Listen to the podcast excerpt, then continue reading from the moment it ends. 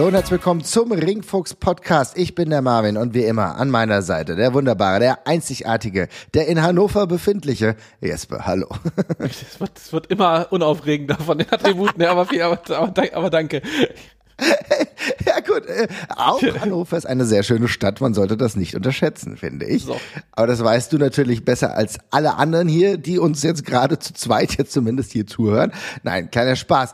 Ähm, ich freue mich, dass wir heute mal wieder jetzt im neuen Jahr 2024, ich muss mich erst an diese neue Zahl gewöhnen, mal wieder aufnehmen. Und Jesper, wir haben im Zuge der ganzen letzten Wochen, ist ja doch viel passiert bei WWE, bei AEW, haben wir mal gedacht, gucken wir mal so ein bisschen näher darauf, wie eigentlich so der Talentwechsel zwischen den beiden Ligen stattfindet, was da so passiert, weil ganz klar ist ja, es gab oder es gibt immer wieder der eine Wrestler, der von da nach da geht, der andere Wrestler oder die andere Wrestlerin, die von da nach da geht. Das ist natürlich das normale Geschäft, Jesper.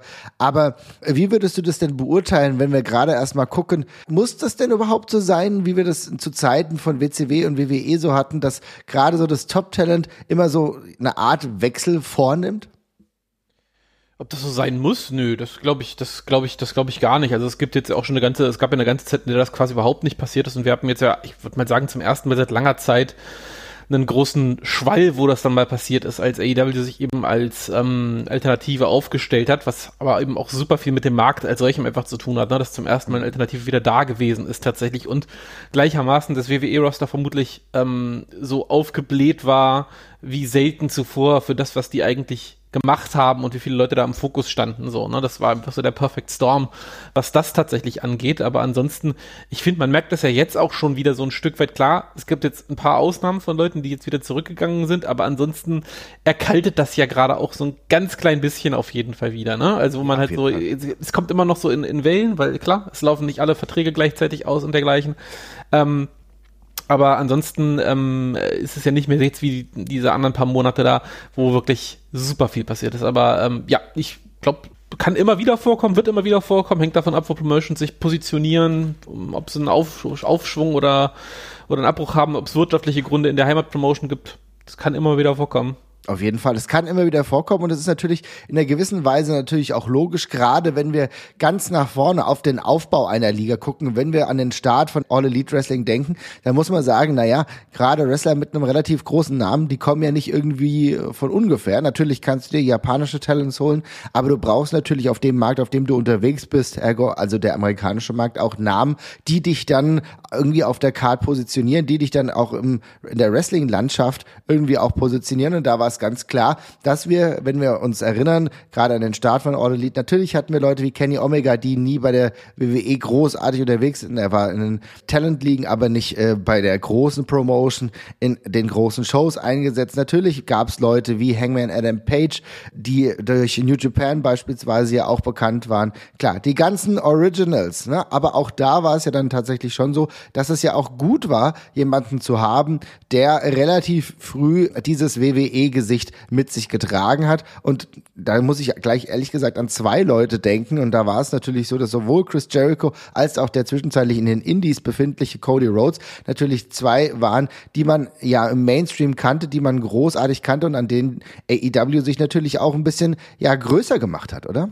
Ja, genau, das ist, glaube ich, ein ganz, also ich glaube, die, der, der Wert von solchen ähm, Neuzugängen orientiert sich extrem daran, wo man gerade als Promotion steht und was man gerade machen will. Und wenn man natürlich gerade irgendwie am Anfang der ganzen Sache steht und erstmal eine Legitimität braucht, dann macht das natürlich total Sinn an der Stelle, damit man eben zeigt, hier, wir haben die Namen, die ihr kennt. Das ist auch natürlich für den geneigten Zuschauer deutlich einfacher dann reinzukommen, wenn ein paar Gesichter dabei sind, die er vielleicht schon, schon mal gesehen hat, die er vielleicht auch selber als, als gut und als äh, nicht zum alten Eisen gehörend, äh, auch wie zum Beispiel Cody Rhodes eben äh, betrachtet. Ähm, da macht das dann, macht das dann total Sinn. Und ich glaube, dann gibt's andere Gelegenheiten bei der Promotion, wenn sie gerade in einer Phase ist, wo sie vielleicht selber ähm, ordentlich selber Stars etabliert hat und dergleichen, wo das vielleicht gar nicht unbedingt so im Fokus stehen muss. Aber äh, das ebbt, ebbt also ab und nimmt auch mal wieder zu, dann glaube ich. Genau, das ist absolut richtig. Du sagst, kommt natürlich auf die unterschiedlichen Zeiten drauf an. Ich glaube, äh, wenn wir über Chris Jericho, Cody Rhodes nachdenken, dann waren das ja Centerpieces von AEW genauso auch, wie es dann jemand war, der dann wahrscheinlich zu einem der MVPs. Wir haben es in der Jahresendausgabe immer wieder gesagt. Das ist ein, ein, Wrestler, der auch 2023 seinen Stempel aufgedrückt hat. John Moxley beispielsweise, der auch sehr, sehr früh zu AEW dazugestoßen ist. Natürlich ein großer Name von der WWE war und auch jemand, der diese Company maßgeblich geprägt hat. Insofern ist das für mich vielleicht fast auszuklammern, dass du gerade am Anfang Leute brauchst, die dann auch den Namen hochhalten, auch vielleicht sich selber dann dementsprechend nochmal entwickeln. Aber es ist natürlich dann schon spannend, wenn wir dann später auch reingucken und wenn wir später gucken, wer es alles so bei AEW dann probiert hat. Und dann muss ich auch sagen, ja, mit mäßigem Erfolg zum Teil. Und ich will hier auf ein Interview, was MJF ja gegeben hat zum Jahreswechsel vor äh, World's End, hat er auch so ein bisschen darauf referiert, dass es durchaus ja viele WWE-Wrestler gab, die sich aber nicht so wirklich bei AEW einfinden wollten und das dann dementsprechend auch nicht so geklappt haben, wie man das gerne hätte. Ich glaube, man kann hier beispielsweise relativ aktuell an das Beispiel Andrade El Idolo denken. Ein, äh, ohne Frage guter Wrestler, der aber fast auch vielleicht ein bisschen wie Miro, mal gucken, was bei Miro noch passiert, nie so wirklich ankam. Und Jesper, da gab es leider wirklich einige, bei denen man sich vielleicht viel erhofft hat, bei denen man aber auch gleichzeitig sagen muss, also irgendwie bleiben es Fremdkörper. Ja, wobei das fairerweise auch oft bei Leuten der Fall ist, ähm, die auch davor jetzt nicht unbedingt die aller, allergrößten Topstars gewesen sind. Ne? Also ja. ich meine, Andrade ist ja zum Beispiel ein ganz gutes Beispiel. Der war ja auch, ich meine, der hatte eine, einen starken Run äh, bei NXT damals, wo er äh, sehr viele Vorschusslorbeeren auch bekommen hat. Ähm, alles danach in der WWE war jetzt ja auch nicht der aller, aller, aller heißeste Scheiß, der dann im Main Roster kam. Ja. Also da war jetzt ja, da hat die, da hat die Hütte ja auch nicht mehr gebrannt. So, dann hat man den halt geholt und dann hat man, denkt man halt, ja, der, äh, jetzt ist er hier unleashed und, und haut richtig rein. Hm. Passiert dann aus unterschiedlichen Gründen nicht. Das, und bei Miro ist es ja äh, fast deckungsgleich von der ganzen Geschichte her. Auch, also teilweise super over gewesen, aber dann haben alle auf den nächsten Schritt gewartet die ganze Zeit und der kam halt irgendwie nicht, dann wechselt er und er hängt dann witzigerweise wieder an der gleichen Stelle so ein bisschen fest, ne? Also, ich, ich glaube, wo es, wo es halt, es gibt eine so eine tückische äh, eine so eine tückische ähm, Szene und das äh, und nicht Szene, sondern so, eine, so, eine, so ein Abschnitt, so ein Karriereabschnitt, ja. wo man irgendwie denkt, die sind dann Stars, wenn die zu uns kommen und der Rest ergibt sich dann schon irgendwie. Und das ist halt ganz oft nicht der Fall. Und was halt aber immer gut klappt, ist, wenn man für diese Leute sofort eine super konkrete Idee hat und, und sich einfach Gedanken macht, wie man, dann, wie, wie man die eben einsetzen kann und wie man die eben zum Blühen blink, äh, bringen kann. Also bei Miro hat man das ja am Anfang so ein bisschen versucht. Das war dann ja auch viel Verletzungspech noch dazu, möchte ich jetzt auch nicht unter den Tisch fallen lassen. Und Kip Sabian war auch noch daran schuld, ja? Ja, äh, genau, Kip Sabian ist auch schuld, genau. Aber bei anderen, bei anderen klappt es ja super gut bei dem Christian oder dergleichen Bereichen, wo man einfach sofort gewusst hat, okay, wir haben eine Idee für den, wir wissen ganz genau, wo der auf der Karte hin soll, was der da machen soll, mit wem der auch zusammenarbeiten soll, vermutlich. Würde mich jetzt auch nicht wundern, wenn Christian seine, äh, die Leute, mit denen er da sehr viel zu tun hat, in den ersten, im ersten Jahr äh, handverlesen äh, auch rausgegeben hat, vor allem die während des Heel Runs. Ja. Ähm, und, und dann, und dann passt es halt. Aber diese, ähm, ich würde sagen, dieses, die kommen zu uns rüber und funktionieren als Star, das klappt für eine ganz, ganz, ganz erlesene Auswahl von Leuten. Gab es auch auch welche, wo das in meinen Augen potenziell gut geklappt hat. Also äh, auch müssen jetzt nicht darüber reden, wie das, wie es zum, wie es zum äh, Schluss ausgesehen hat, aber CM Punk hat in dieser Hinsicht beispielsweise funktioniert. Der war da, äh, die Leute sind alle total ausgerastet, jeder hing ihm in den Lippen und die Shows waren um ihn herum zentriert. Er hatte eine eigene Show. So, das, das hat's halt gepasst, so, ne? Ja. Ohne dass da am Anfang viel bei rumgekommen ist. Aber bei vielen anderen, ähm, ich glaube, da ähm, ist es ein bisschen schwer, auf diesen, Urspr auf diesen ursprünglichen Pop, den man dann bekommt, wenn die, auf, wenn die auftauchen, darauf aufzubauen, wenn man sich nicht irgendwie sehr konkret Gedanken macht, wo die, wo die hin müssen. Und das ist ja fairerweise, ja. ist auch eine ist ja fairerweise auch eine Herausforderung, weil manchmal denkt man, das meine ich. Ah, ja. ist ja ein viel besserer Heal, dann kommt er erstmal an, die Leute drehen erstmal durch vor Freude, weil der jetzt da ist und dann macht man irgendwie zwei, drei Monate typischerweise einen halbgaren Face Run und dann ist, dann ist der Schwung schon wieder so ein bisschen weg. Aber das ist doch auch total spannend und auch total interessant, das mal rauszuarbeiten. Denn natürlich ist es so, dass klar, also CM Punk ist ein, da natürlich ein Positivbeispiel, liebe Leute. Hört euch die zwei Folgen an, die der Daniel, der gute Daniel gemacht hat, äh, zu den Ringfuchs Stories, zu einer ausführlichen Betrachtung zu CM Punk, gerade auch zu seiner AEW-Zeit. Aber natürlich hat CM Punk da mega gut funktioniert, weil auch jeder, äh, würde ich schon sagen, jeder Wrestling-Fan irgendwie danach gegiert hat und dann hat AEW das dann auch richtig gemacht und hat ihm das gegeben, was die Fans wollten. Er hat selber aber auch relevant durchaus schon spannende, relevante Stories dann auch ähm, tragen können und das hat dann alles gepasst. Da hast du vollkommen recht. Also da war es da. Das da war aber auch echt ein Superstar-Level, was natürlich nicht jeder hat. Und ich finde, Miro ist tatsächlich ein sehr spannendes Beispiel, weil äh, Miro ist natürlich als, als derjenige auch bekannt gewesen von Putins Gnaden in der WWE, komplett ja. überzeichneter Charakter. Und wenn du dann zur AW kommst und willst ja auch gar nicht mehr dieser überzeichnete Charakter sein, und zuletzt bei der WWE war es auch im Reich der Irrelevanz, ne? war er auch gefangen. Und dann kommst du hierher und du willst auf der anderen Seite ja auch nicht wieder genau, okay, jetzt machen wir das gleiche mit Putin nochmal oder irgend sowas. Und außerdem ist vielleicht bei AEW auch diese, diese Erzählung gar nicht so das Ding und dann ist es ein bisschen schwieriger und dann hast du irgendwie vielleicht auch nicht diese Kreativität in dir, dass du das einfach ohne weiteres äh, mit was anderem machen kannst und dann ist es schwierig, weil gerade, weil du halt nicht auf diesem Top-Stardom-Level bist, sondern du bist irgendwo dazwischen gefangen, Leute freuen sich Leute freuen sich potenziell auch auf Matches, aber das muss erstmal instand gesetzt werden und dann haben wir auch gesehen, wie schwer es ist, über eine gewisse Zeit dann auch äh, Stories zu transportieren, die Leute wirklich interessieren.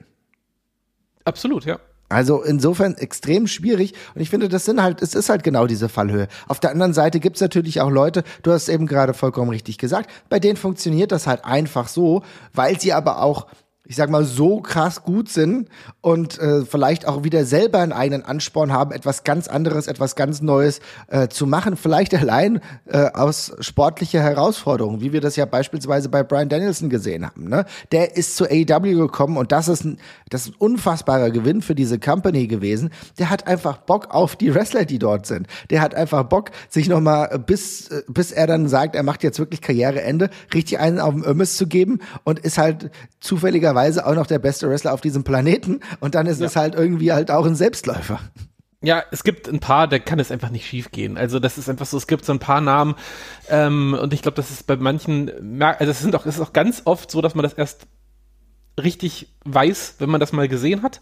Äh, aber die könntest du, glaube ich, überall auf der Welt raus, also aus jeder Promotion rausschneiden und irgendwo anders hin transplantieren und die würden überall gut klappen. Da gibt es eine ganz erlesene Auswahl von äh, Brian Danielson ist das, Moxley gehört da sicherlich auch mit zu, beispielsweise, ähm, der das ja auch quasi, die das ja auch beide nicht ohne Grund zu so einem genau. Art Lebenstraum gemacht haben, so diesen Journeyman-Charakter da äh, durchzuziehen. Ne? Ähm, da gibt's ein paar, die sind da unfehlbar und die, die sind da einfach eine unfassbare Bereicherung. Ich glaube, das hängt auch davon ab, aus welcher intrinsischer Motivation diese Leute wresteln und worauf sie über ihre Karriere Bock haben. Ist natürlich auch, ich sag mal, was anderes, wenn du schon mal WWE-Champion gew gewesen bist und schon mal ganz weit oben gegangen bist und auch völlig aus eigener Motivation heraus damals gegangen bist, so, ne? Also ja. ich meine, Brian Danielson und Moxley haben beide ähm, bewusst einen, einen Schlussstrich äh, gezogen aus, aus, der, aus, der einen, aus dem einen oder anderen Grund. Ähm, ja, auch ein Andrade ist, glaube ich, freiwillig gegangen, aber das ist halt immer was anderes, wenn man irgendwie wirklich das Gefühl hat, man wird einfach gerade nicht richtig eingesetzt oder man, es gefällt einem nicht so richtig, anstatt wenn man wirklich sich es wirklich bequem machen könnte auf der Position und dann geht. Ich glaube, dann nimmt man solche Sachen einfach ganz, also mit einem Bewusstseinszustand mit. Das finde ich aber ganz interessant, was du da sagst, weil dieses bewusste äh, Weggehen, das bewusste Suchen von neuen ja, ähm, Erlebnissen, ich glaube, das haben wir bei einem Moxley gehabt, der das ja auch klar und deutlich dann auch formuliert hat, dass er wieder im Indie-Bereich ist, wieder andere Sachen machen will. Ich meine, er ist ja auch jemand, der durchaus Hardcore wrestelt und auch eine andere Art der Intensität mitbringt, die er dann halt äh, in den Indies oder auch bei äh, All Elite Wrestling halt auch füttern kann. Wir haben auch gesehen, er war bei Game Changer Wrestling. Er ist äh, sonst tourte viel rum, ist jetzt in Japan auch unterwegs. Also sind alles Dinge, die ihm großen Spaß machen. Übrigens Brian Danielson ja genauso, der halt auch, glaube ich, gerade aktuell eine unglaubliche Freude darin trägt, ähm, bei New Japan unterwegs zu sein, auch da nochmal ja. ein ganz anderes Competitive äh, Feld hat, mit dem er auch sagen kann, okay, genau da wollte ich hin, genau das wollte ich nochmal machen. Ich kann nicht mehr so viele Jahre wresteln, aber jetzt will ich das alles nochmal mitnehmen. Und gleichzeitig wird er in ein, zwei Monaten wieder bei EW sein und wird auch da eine relevante Rolle tragen. Übrigens ganz gut, dass du halt dieses Shiften machen kannst zwischen, ja, ich, du bist nicht dauerhaft jetzt bei AEW in dem Fokus, jetzt hast du erst das Continental Classic gemacht, das lief sehr, sehr gut.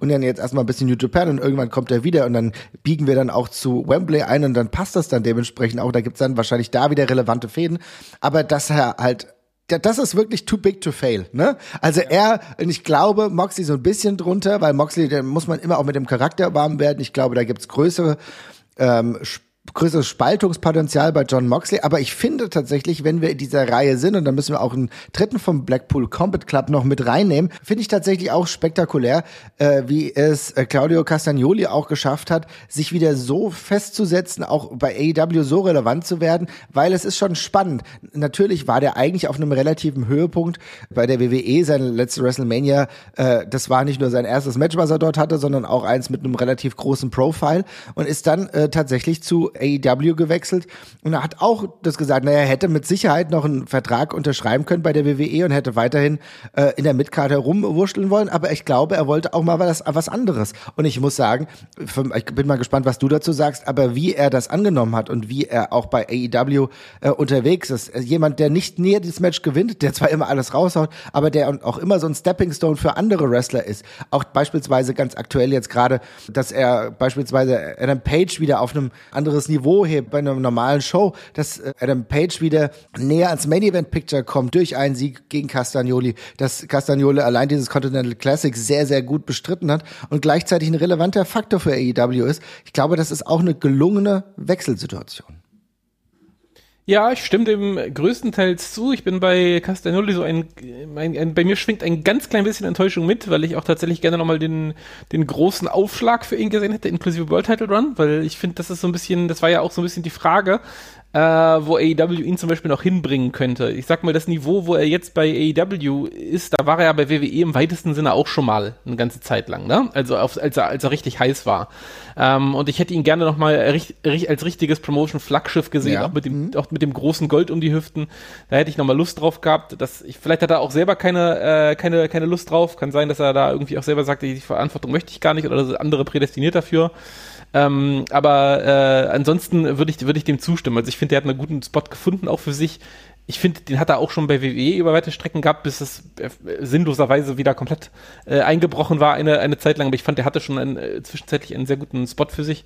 Ähm, aber den hat er bei AEW, bei AEW auch und bei Ring of Honor auch. Also würde ich tendenziell schon zustimmen, auf jeden Fall. Ja, es ist natürlich so, immerhin hat er seinen ersten Singles World Title, also fernab äh, natürlich äh, WXW beispielsweise, aber jetzt im amerikanischen Kontext einen größeren World Title hat er ja damals bekommen bei Final Battle, als er Chris Jericho besiegt hat, ne, als er Ring of Honor World Champion war. Ja, sorry, aber, aber der, Ring of Honor, der Ring of Honor Titel, ne? Der, der, ja, ich wollte gerade sagen, der Ring of Honor äh, World Title zählt für mich in dem Kontext nicht. Das ist halt irgendwie. Genau, ich glaube trotzdem 2022 war es noch ein bisschen höher, als es vielleicht jetzt der Fall ist, ne, weil man jetzt noch klarer festgestellt hat, dass Ring of Honor so ein bisschen das NXT von AEW ist, würde ich jetzt mal so behaupten. Ähm, und aber klar, äh, trotzdem ist es natürlich der der B World Title im Endeffekt. Ja. Ne? Ich glaube, da sind wir uns alle einig. Ich würde mich auch immer noch freuen und ich würde es mega geil finden, wenn die Möglichkeit noch bestünde, dass er vielleicht auch noch mal diesen World Title Run bekommen würde, auch für AEW, bei AEW. Würde es aber jetzt erstmal als positiv betrachten, denn für mich war das ein Signing, was auch, ja, irgendwie schon hätte ein bisschen schief gehen können. Ähm, auch klar, wenn es das Wrestlerische eigentlich, da, da ist er unbenommen, aber trotzdem hätte es auch in die schlechtere Richtung gehen können und ich bin ehrlich gesagt immer sehr zufrieden, wenn ich das sehe. Würde mir natürlich einen, einen größeren Run auch wünschen, würde es aber eher unter successful. Ja, auf jeden Fall. Der hat schon, der, das hat schon einen, äh, das macht schon alles Sinn, das wo der ist, auf jeden Fall, ja. ja aber trotzdem, ne, das ist halt genau diese Ebene, wo wir sagen, ah ja, klar, das sind so Wrestler, die sind auch auf einem Niveau und äh, jetzt wird es entweder gehalten oder es geht weiter. Es ist aber bei anderen, wie bei beispielsweise Sean Spears, Sean Spears, Sean, Sean, wie Sean. bei Sean, oh, oh. wie, wie bei Sean Spears, wo ich sagen muss, ja, man ist natürlich wirklich ein Mitkader gewesen bei der WWE, äh, irgendwie ein ja, ein lustiges Talent bei NXT, aber auch da schon jetzt nicht im, nicht im Main Event unterwegs gewesen und auch bei AEW gerne gehypt und wirklich nicht angekommen. Nee, das sehe ich aber genauso, aber das ist auch, finde ich, ich, äh, das ist auch einer eine der Fälle, wo ich nicht sagen kann, dass mich das überrascht. Also, mhm die Schwächen, die der hat, die waren davor in meinen Augen auch augenscheinlich äh, und die haben ihn jetzt dann nach dem initialen Hype dann eben auch bei AEW wieder auf das Niveau zurückgezogen und das ist auch voll okay. Also das muss ja nicht jeder ein Main-Eventer sein. Mhm. Also insofern das ist Sean Spears ist einer von diesen Fällen, wo du Enhancement-Talent, ein tolles Enhancement-Talent gewesen, auch zeitweise, aber äh, das ist aber beiden Promotions gewesen, dann ist auch gut. Also ja, es gibt sicherlich irgendeine äh, fiktive Konstellation, wo du, wenn alle Sterne richtig stehen, aus so einer Person auch mal was Größeres machen kannst, bestreite ich gar nicht. Mhm. Aber ähm, es gibt auch äh, vermutlich relativ viele Gründe, das mit jemandem anders zu versuchen, anstatt mit ihm. Also ja, das, was du sagst, es gibt relativ viele Gründe. Und das ist ja auch so ein bisschen der Zwiespalt, auch in der Zwiespalt, in dem wir uns, wenn wir darüber nachdenken, uns auch gerade befinden, denn es kann ja nicht sein, dass der komplette Talentpool aus ehemaligen, sag ich mal, WWE-Lern besteht, weil es auch einfach mit der Zeit, überlegen wir, die AW gibt's jetzt seit roundabout fünf Jahren. Und es ist tatsächlich so, dass sie ja auch relativ viele Shows neben Dynamite haben. Sie hatten jahrelang Dark, da haben sehr, sehr viele Leute gewrestelt. Mittlerweile ist es so eher Richtung Ring of Honor. Da sind viele Leute, die versuchen, äh, die Ranks hochzugehen. Und dann gibt's auch viele Wrestler, die seit Jahren dort, dort dabei sind und auch irgendwann ihren Spot auch verdient haben. Und wo du dir dann die Frage stellen musst, ja, hole ich jetzt einen Ex-WWEler, der dann einen Spot übernehmen kann? Oder hole ich jemanden hoch, der vielleicht bei uns jahrelang gearbeitet hat und sich langsam ja. so hochkämpft? Und dann muss ich auch sagen, es ist für eine Liga halt total wichtig, diese eigenen Talente zu haben. Es ist wichtig, Daniel Garcia ist vielleicht nicht das optimale Beispiel, aber Daniel Garcia hat halt nie davor bei so einer großen Liga, ähm, war, war davor nie bei einer großen Liga so unterwegs. Und dann ist es halt wichtig, jemanden wie Daniel Garcia endlich mal so zu positionieren, dass er um den World Title kämpfen kann das sehe ich hundertprozentig genauso. Also ich finde, du hast von einem selbst aufgebauten äh, Talent, was, ein, was eine Erfolgsstory ist, auch einfach als Promotion deutlich mehr, einfach in dem Sinne, dass es frischer ist, dass die Leute sie nicht auserzählt sind. Du zeigst auch anderen Leuten, dass du was aus ihnen machen kannst. Also finde ich, finde ich mega wichtig ähm, und würde da, würde dir komplett zustimmen. Also ich finde, es ist äh, ultra wichtig, äh, auf solche Leute zu setzen, anstatt zu zeigen, dass man den Erfolg von anderen Leuten verlängern kann an der Stelle. Also ähm, 100%ige Zustimmung. Ich finde, ähm, das ist ja einfach das, das Allerwichtigste, dass du, dass du, dass du, dass du dir ein eigenes Gesicht geben kannst irgendwann. Und ich finde, da hat AEW sogar ein paar äh, Züge liegen lassen, ein paar ja, Züge verpasst. Definitiv. Ähm, wo, äh, was die man viel mehr hätte machen können, die schon viel mehr, viel weiter hätten sein können. Also gerade auch, wenn ich mir ähm, welche von den angucke, über die wir über zwei Jahre, glaube ich, geredet haben, dass das potenzielle große Namen wären mit, mit einem äh, Sammy Guevara, der jetzt ja. nicht den letzten Schritt gemacht hat, mit einem äh, Jack Perry, der nicht den letzten Schritt gemacht hat. Dies beispielsweise auch mit einem Ricky Starks äh, hätte sein können, bei dem es auch wirklich, jetzt gerade ist es wieder ein bisschen besser, aber es hat wirklich äh, lange, lange Zeit gedauert, bis er da jetzt wieder hingekommen ist. Mhm.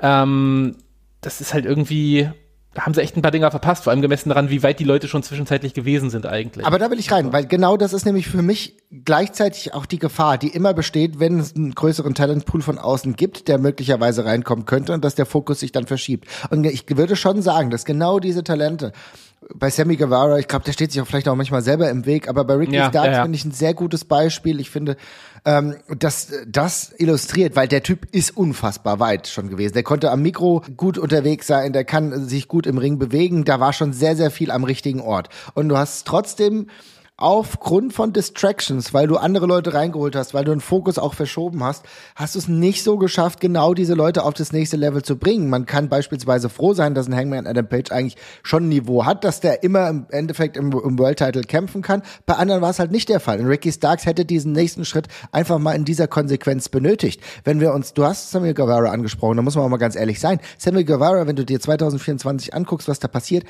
der, die Crowd ist tot. Niemand schert sich um Sammy Guevara. Und das ist ehrlich Wundert gesagt, mich, man kann es ja auch, ja. man kann es ja auch selber wunderbar nachvollziehen. Also es ja, ja, nein, wir sind ja, wir sind ich ja habe auch keine Reaktion. Ich habe keine Emotion in mir, wenn ich Sammy Guevara sehe, weil was soll ich denn? Der ist 10.000 Mal geturnt. Ich weiß nicht, wofür er jetzt gerade steht, was jetzt Sache ist. Und ehrlich gesagt, 2024 interessiert auch niemand mehr ein Pairing mit Chris Jericho.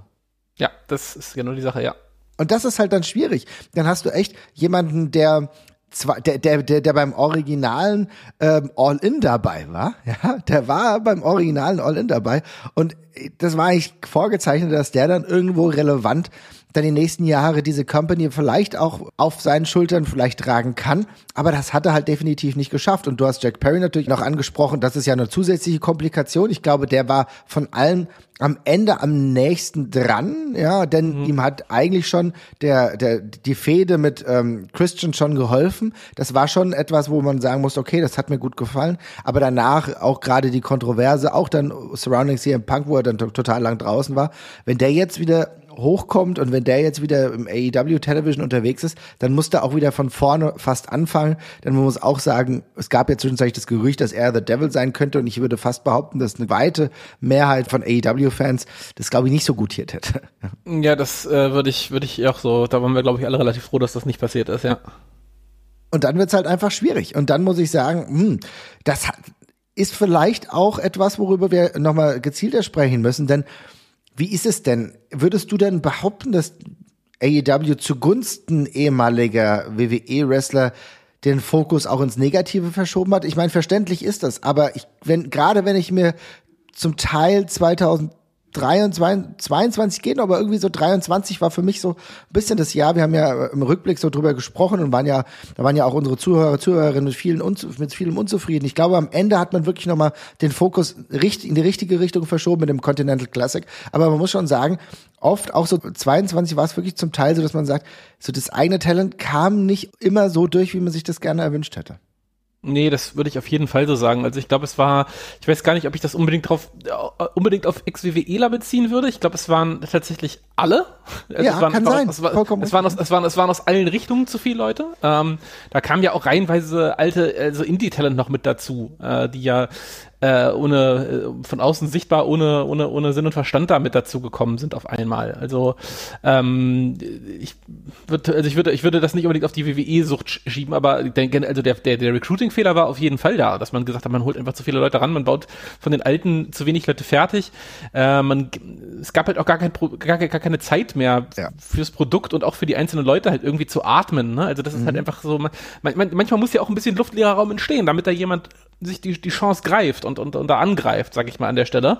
Und wenn du einfach eine ewig lange Liste von Leuten hast, die du im Grunde abarbeiten musst, um es mal böse zu sagen, dann kommst du da halt nicht vom Fleck, was das angeht. So, und das genauso war es halt. Ja, und das ist ja auch die Situation, wir reden hier nur über WWE-Talent, ne? Wir haben, machen natürlich diese ähm, Zentrierung, weil das natürlich so das bekannteste ist. Tatsächlich ja. gibt's aber auch beispielsweise ehemaliges Ring of Honor Talent, was im Endeffekt den Kader dann auch noch aufgefüllt hat, wo du auch sagen musst, ja, inwiefern ist das denn jetzt so relevant? Ich erinnere an Jay Lethal, äh, der 2000 22, glaube ich, vielleicht war es auch vorher, aber der 2022 allein 36 Matches gehabt hat äh, und auch 2023 sehr relevant war, wo ehrlich wir auch die Frage stellen können, inwiefern das der Company unfassbar viel hilft. Ne? Das ist nicht böse ja. gemeint, aber es ist schon so, da wird ein Spot irgendwie platziert, auch ein Spot im Fernsehen, natürlich mit auch teilweise lustig. Ich fand, was er mit Jeff Jarrett dann zwischenzeitlich im Tag-Team gemacht hat, war durchaus lustig. Aber ich will nur sagen, das sind, im, im, Fernsehen geht dann irgendwie ein Spot weg, der auch für andere hätte gefüllt Voll. werden können. Komplett, komplett, komplett. Und äh, dafür, dass es halt irgendwie ein Joke ist, dafür, dass es ein Gag ist.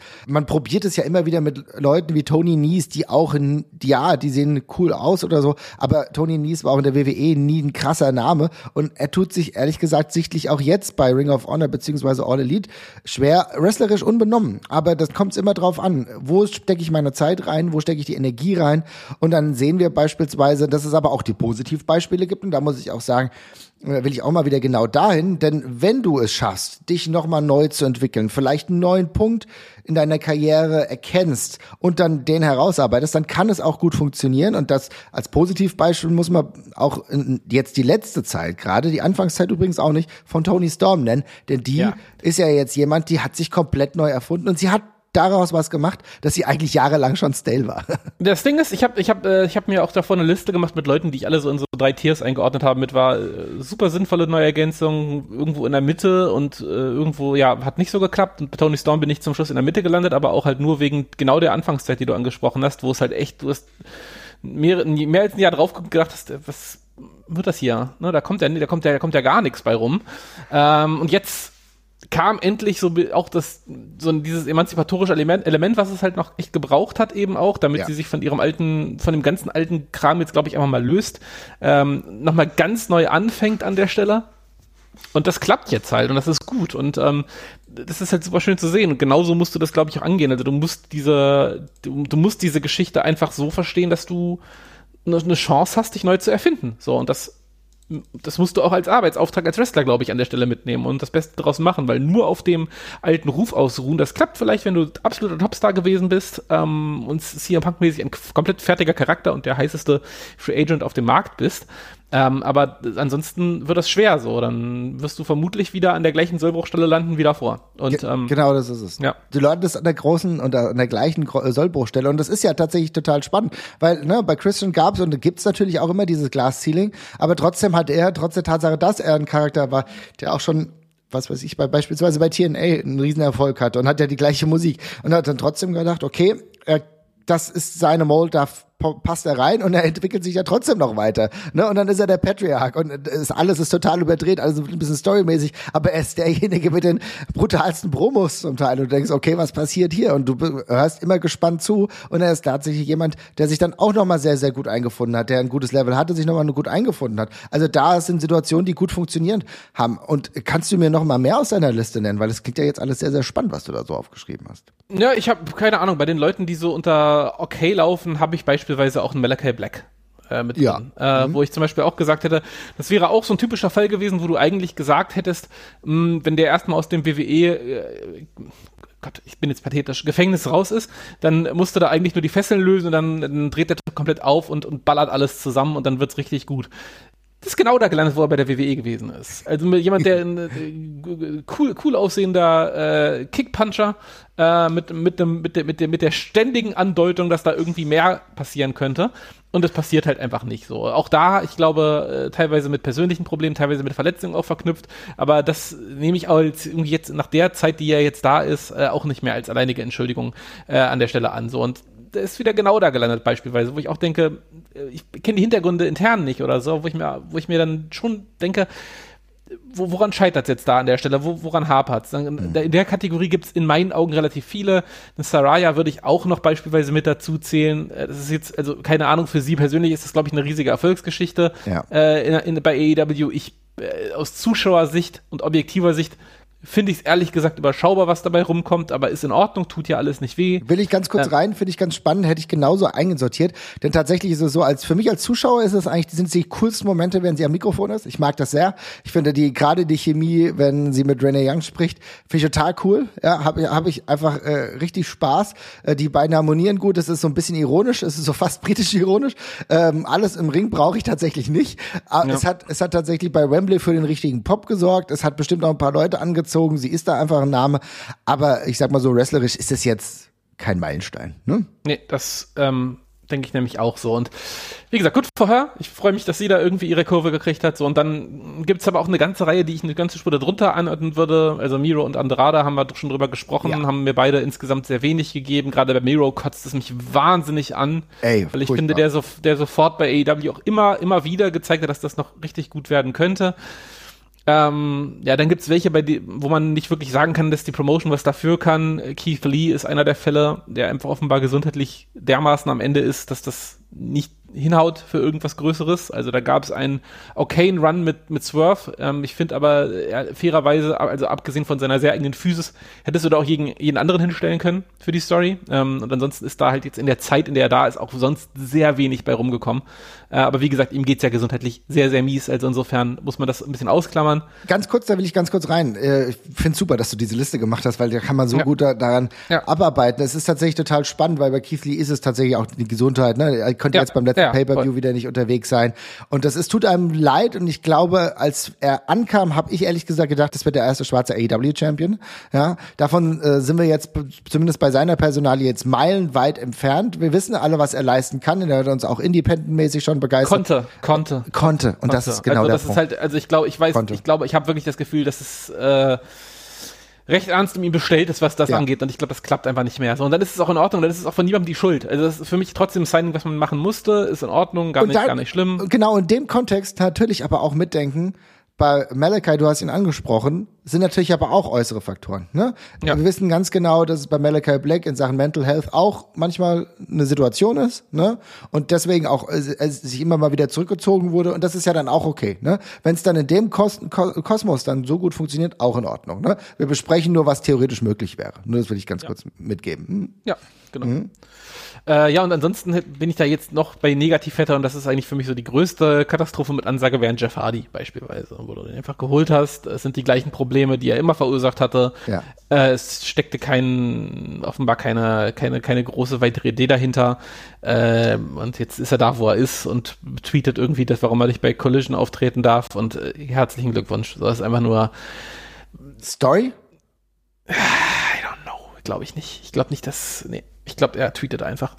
Okay, das ist natürlich bitter. Ich habe nämlich irgendwie gedacht, dass es das alles so ein bisschen Story ist, aber. Ich glaube, ich glaube, er tweetet einfach. Es ist Jeff, Jeff Hardy doing Jeff Hardy things. So. Ja. Und ja. Ähm, ja. Ja, also Jeff Hardy Ähm, ist natürlich genau so ein Punkt. Ne? Ich meine, bei Matt Hardy wussten wir ganz genau, äh, dass da auch körperlich nicht ganz so viel da ist. Ich fand der, äh, der Matt Hardy Run allein war wenigstens noch lustig. Ja, und ich glaube, in der Zeit, in der Empty Arena Matches irgendwie Standard waren, konnte er mit ein paar überdrehten Sachen äh, für viel Humor sorgen. Das ist natürlich seit er, seitdem er wieder dieses normale Hardy Boys Skimming hat, ist halt auch nicht mehr so spaßig. Das ist noch ein bisschen bessere Bewertung. Ich wollte es nur mit reinbringen, weil da war natürlich auch eine schwierige Zeit am Ende. Ne? Mhm. Ja, exakt.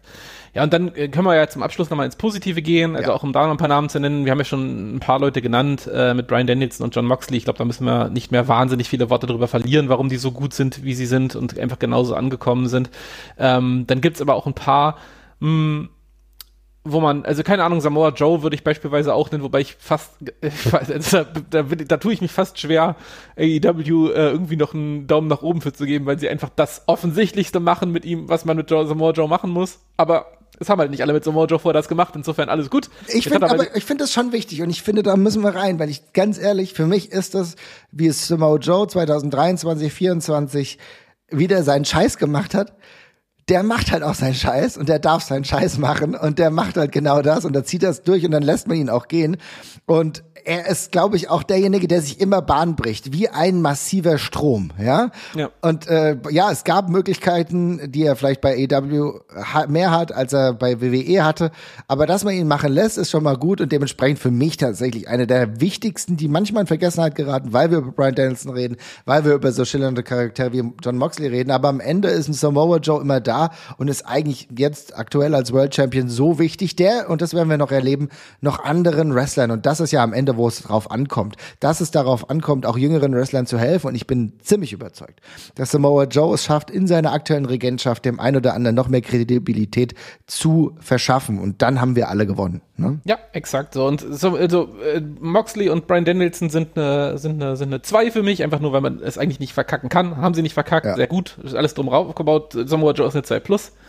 Äh, auf, zumindest auf ein, auf ein neues Level gehoben. Und dann gibt's halt noch so die Einser-Kandidaten, da würde ich ähm, beispielsweise einen Swerve Strickland einordnen, aus dem sie wirklich, also das war wirklich ein, ein, ein, ein, ein C-Player, um bei dem furchtbaren WWE äh, On-Screen-Jargon zu bleiben, äh, der davor keine große Rolle gespielt hat, dem sie, den sie geholt haben. Und äh, das ist für mich eine Signalwirkung auch an alle potenziellen anderen Wrestler, die in allen anderen Promotions sind von AEW und ich würde, würde mir so sehr wünschen, dass ich das für viel mehr Wrestler hier noch sagen könnte, bei denen sie halt gezeigt haben, ey, guckt, was, wie wir euer Talent einsetzen können, wie wir euch die Chance geben, das zu zeigen, was ihr könnt und, und wie, wie ihr bei, wie ihr bei uns zum, äh, zum, zum, zum Scheinen kommen könnt tatsächlich so. Und das ist, da ist er in meinen Augen das beste Beispiel, hätte ich, hätte ich auch selber nie im Leben gedacht.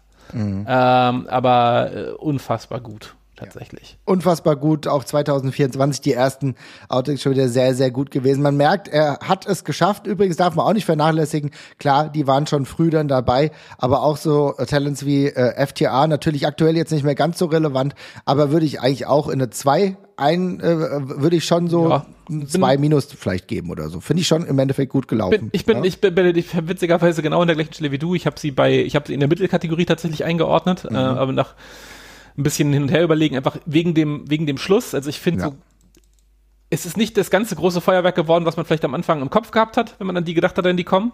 Ähm, so ehrlich würde ich schon sein, aber es war halt immer noch ultra gut. Also ähm, insofern passt das dann. Aber Swerve ist in meinen Augen das aller, allergrößte äh, Positivbeispiel. Es gibt noch ein paar andere. Athena äh, haben sie super gut hinbekommen äh, und die auch gut für sich eingesetzt, finde ich beispielsweise. Ähm, da einfach wirklich einen wichtigen Baustein aus der gemacht. Ähm, Am Ende gibt es noch so einige, wo du sagen kannst, so Überraschungsnummern, dass die überhaupt auftauchen im Positiven.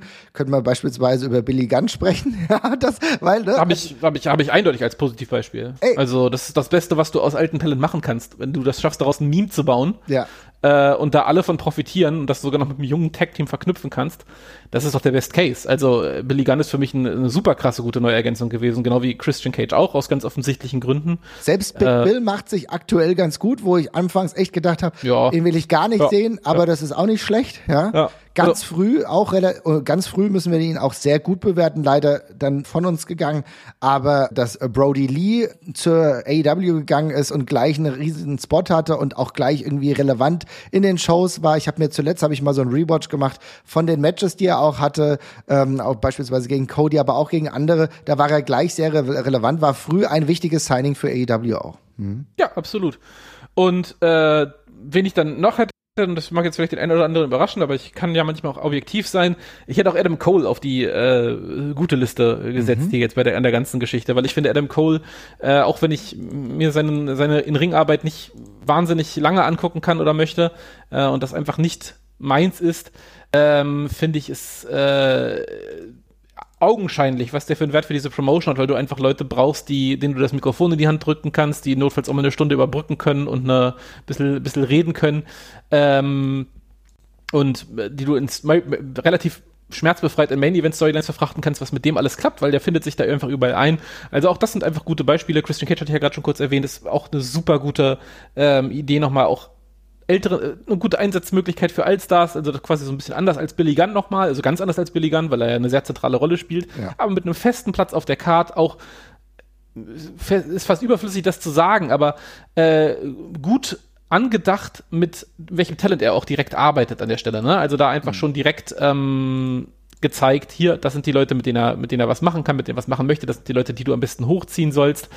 Ähm, und das passt auch wunderbar. Also das sind alles für mich sehr, sehr gute Beispiele. Ja, und gleichzeitig ist das auch immer ein Auftrag, dann für genau Leute, die schon länger dabei sind, die sich dann im Wrestling noch besser auskennen, jetzt auch äh, dafür zu sorgen, dass andere noch weiter nach oben kommen und dass andere sich noch weiter oben etablieren. Das merkt man ehrlich gesagt. Man will es ja jetzt auch, ja, was ich gesagt habe, mit einigen Wrestlern wie Daniel Garcia, da wird nochmal der neue Anlauf äh, geprobt und ich glaube, diesmal kann das auch klappen. Wir haben es letztes Jahr hat Orange Cassidy sich durch alles durchgesetzt, durch alle Widrigkeiten und war am Ende dann doch einer der prägenden Figuren, von denen man sagen muss, die waren mit am positivsten von 2023 und haben sich dauerhaft auf ein anderes Level ge äh, gehievt. Mal gucken, was da noch möglich ist. Also trotz aller Widrigkeiten, aber auch da war es natürlich so, dass ein John Moxley ähm, Cassidy die, ähm, die Legitimität noch mehr verschafft hat. Ne? Das, Komplett. Und das ist halt geil. Und genau sowas wollen wir sehen. Und dann ist ein Talent auch mega gut eingesetzt. Jetzt ist die Aufgabe für Leute wie Adam Copeland, der relativ neu dazu kam. Und wahrscheinlich für mich, das will ich mit dir mal ganz kurz besprechen. Ich habe das Gefühl, du hast es am Anfang schon gesagt,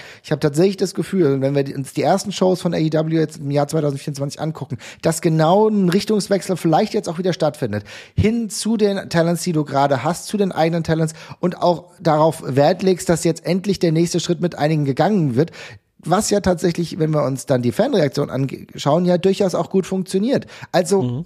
wir am Ende als das Hook-Zeichen kam und Samoa Joe da so hochgeguckt hat, da war der Pop schon relativ groß. Und ich glaube, genau das ist jetzt die Möglichkeit zu sagen, diese jungen Dachse, Hook ist jetzt übrigens auch schon seit Jahren bei AEW und hat hier und da mal gerestelt und das war grundsätzlich immer ganz gut, aber machen wir uns nichts vor, das war jetzt nicht Main Event äh, Profil, dass das jetzt aber versucht wird, ist glaube ich der nächste und wichtige Schritt mit dem Talent, die sich sehr lange schon auskennen.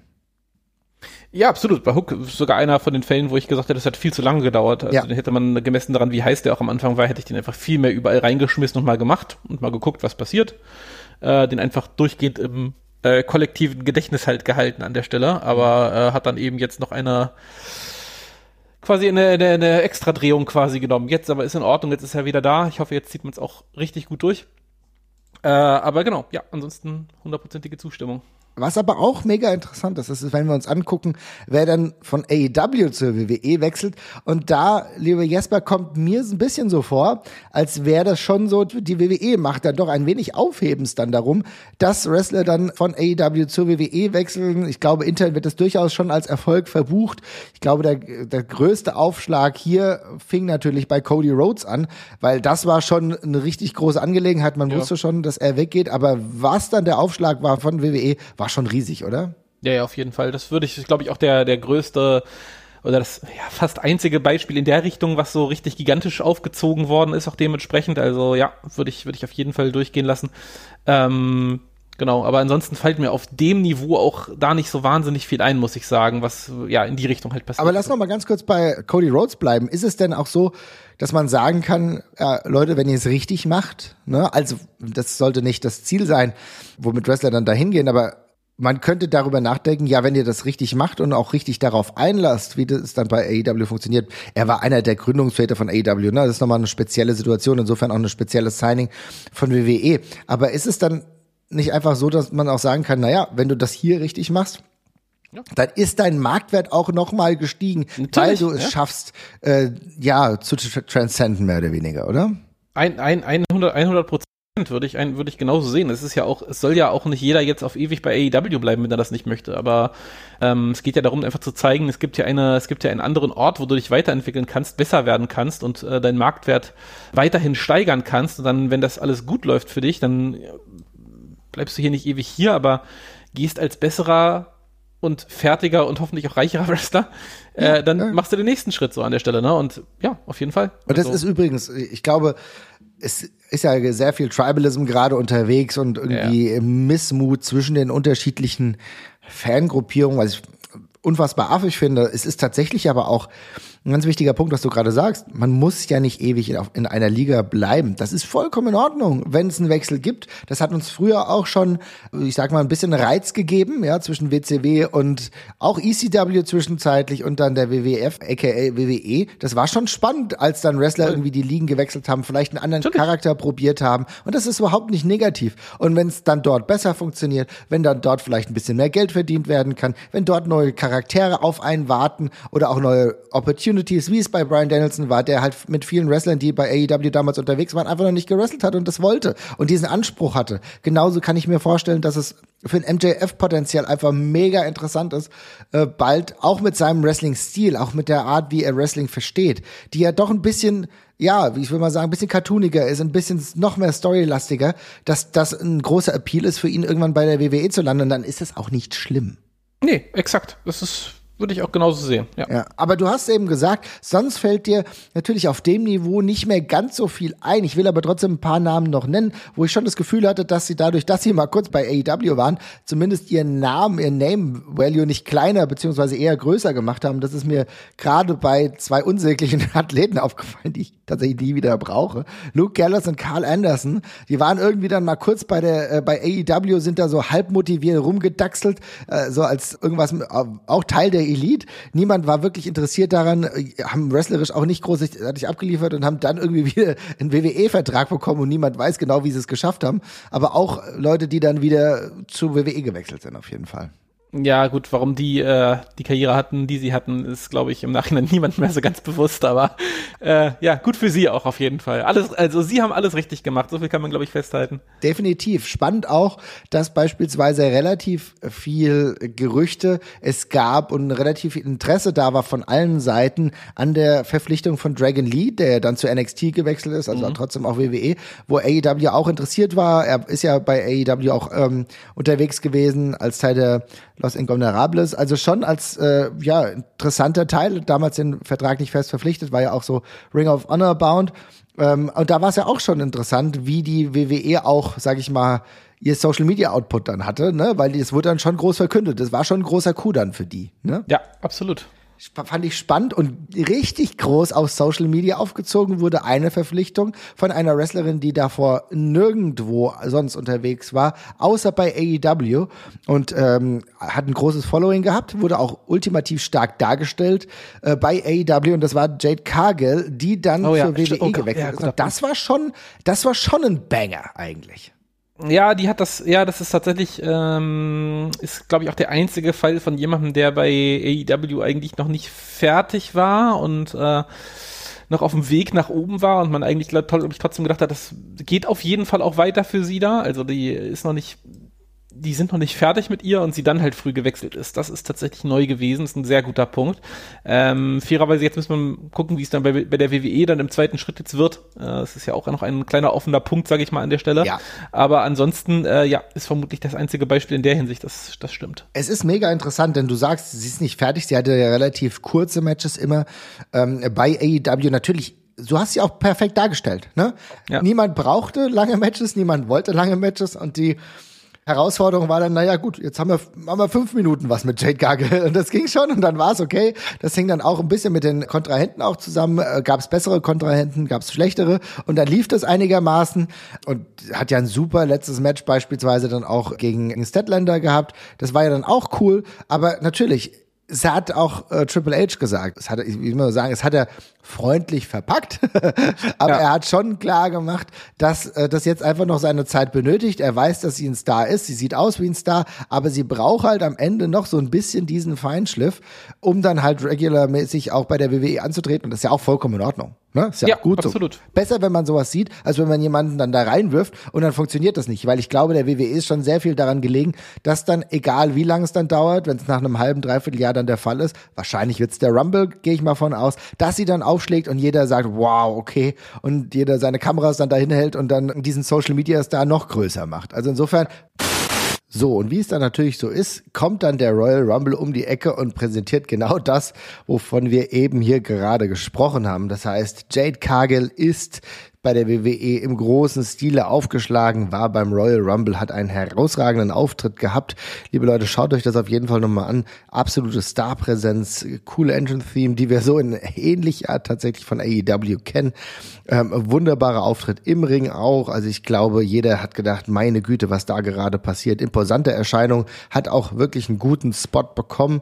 Dann auch ein ehemaliger AEW-Wrestler, der debütiert ist, aber nicht debütiert, sondern ja, seine Rückkehr gefeiert hat.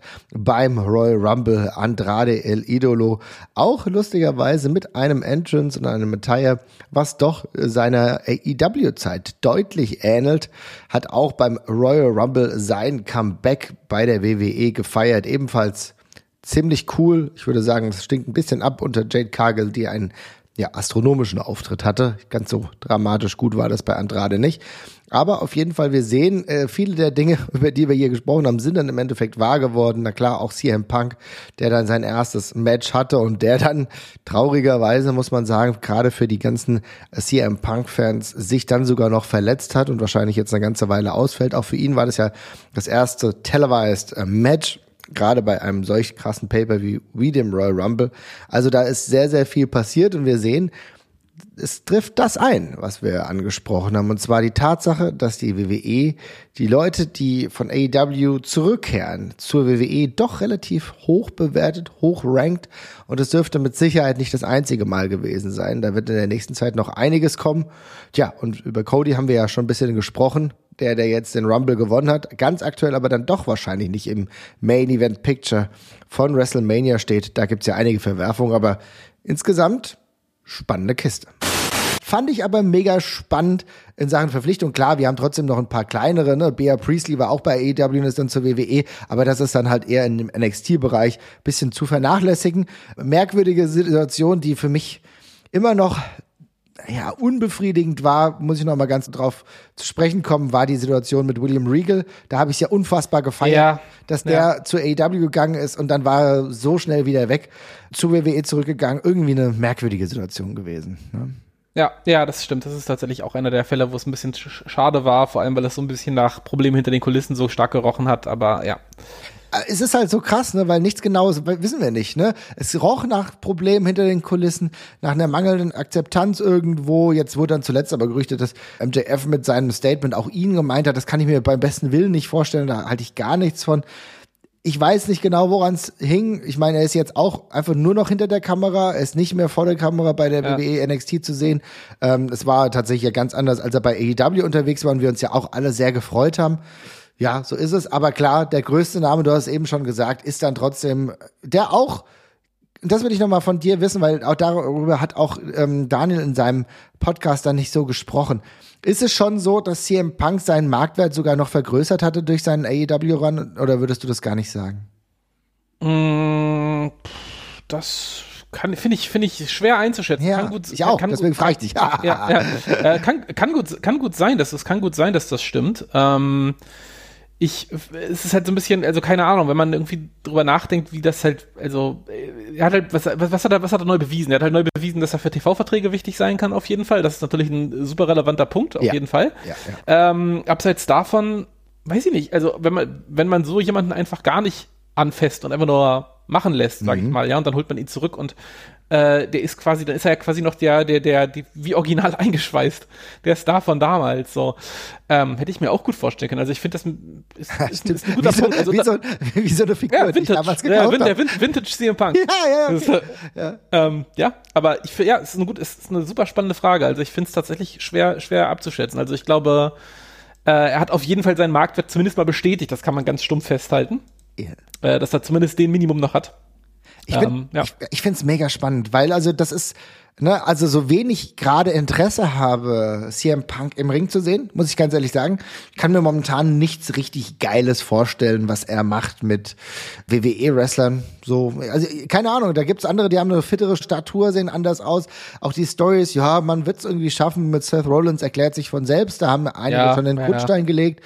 Ich glaube, darauf kann es immer hinauslaufen. Das ist eine Situation, die gut funktioniert. Ich glaube auch Drew Galloway, äh, ja, danke, wow, äh, Marvin, 2013 hat angerufen. Drew McIntyre, Drew McIntyre ist, glaube ich, auf, auf jeden Fall auch immer noch ein guter Gegner. Die beiden haben sich ja jetzt auch schon äh, verbale äh, Wettkämpfe geliefert. Alles gut und schön, aber es ist nicht mehr der Mega-Kribbler dabei, weißt du? Ja, ja, ist richtig, ja. Aber so wenig mich das interessiert, umso spektakulärer finde ich tatsächlich die Tatsache, ja, was er tatsächlich für schon einen Star-Output hat, weil ganz ehrlich, ich verfolge ja durchaus krass, was die WWE bei Social Media macht und ne, die, wie so viele haben die ja jetzt einen eigenen WhatsApp-Kanal und mit welchem Gesicht die immer werben, wer wo vor Ort ist. Ne? CM Punk ist heute bei Raw. Schaltet ein. Ja, CM ja, ja, Punk ist bestätigt für Australien. Kauft euch die Tickets. Da steht nur er drauf. Da ist niemand sonst drauf. Und das zeigt natürlich schon, die melken die Kuh, wie sie können.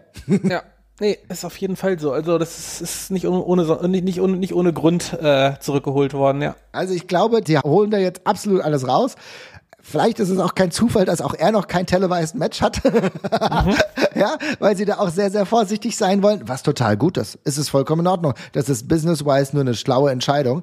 Aber es zeigt natürlich, also ich würde trotzdem sagen, ich glaube, CM Punk hat einen Marktwertgewinn äh, mitgemacht, dadurch, dass er bei EW war. Dann Ja. auch noch diese Kontroverse mit einer Unklarheit und das hat dann WWE natürlich mit diesem Mega-Aufschlag bei der Survivor Series schon eher geholfen. Ich bin sehr gespannt, wie das weiterläuft. Aber ähm, Jesper, wenn du darüber nachdenkst, gibt's denn noch irgendwelche Signees, offene Verpflichtungen, die du jetzt ganz gerne bei AEW sehen wollen würdest? Oder bist du auch, dass du sagst, nee, lass mal jetzt. Jetzt kommt das ich eigene Talent ganz, dran. Ich wäre Ja? wär ganz, ganz klar im letzten, im letzten Camp. Also ich würde sagen, jetzt gerade überhaupt nicht neu sein. Ich glaube, da liegt noch genug, äh, genug brach, wo Ja. man, wo man, wo man noch, wo man noch mal ran sollte. Ähm, und würde gerade niemanden neu dazu holen, tatsächlich.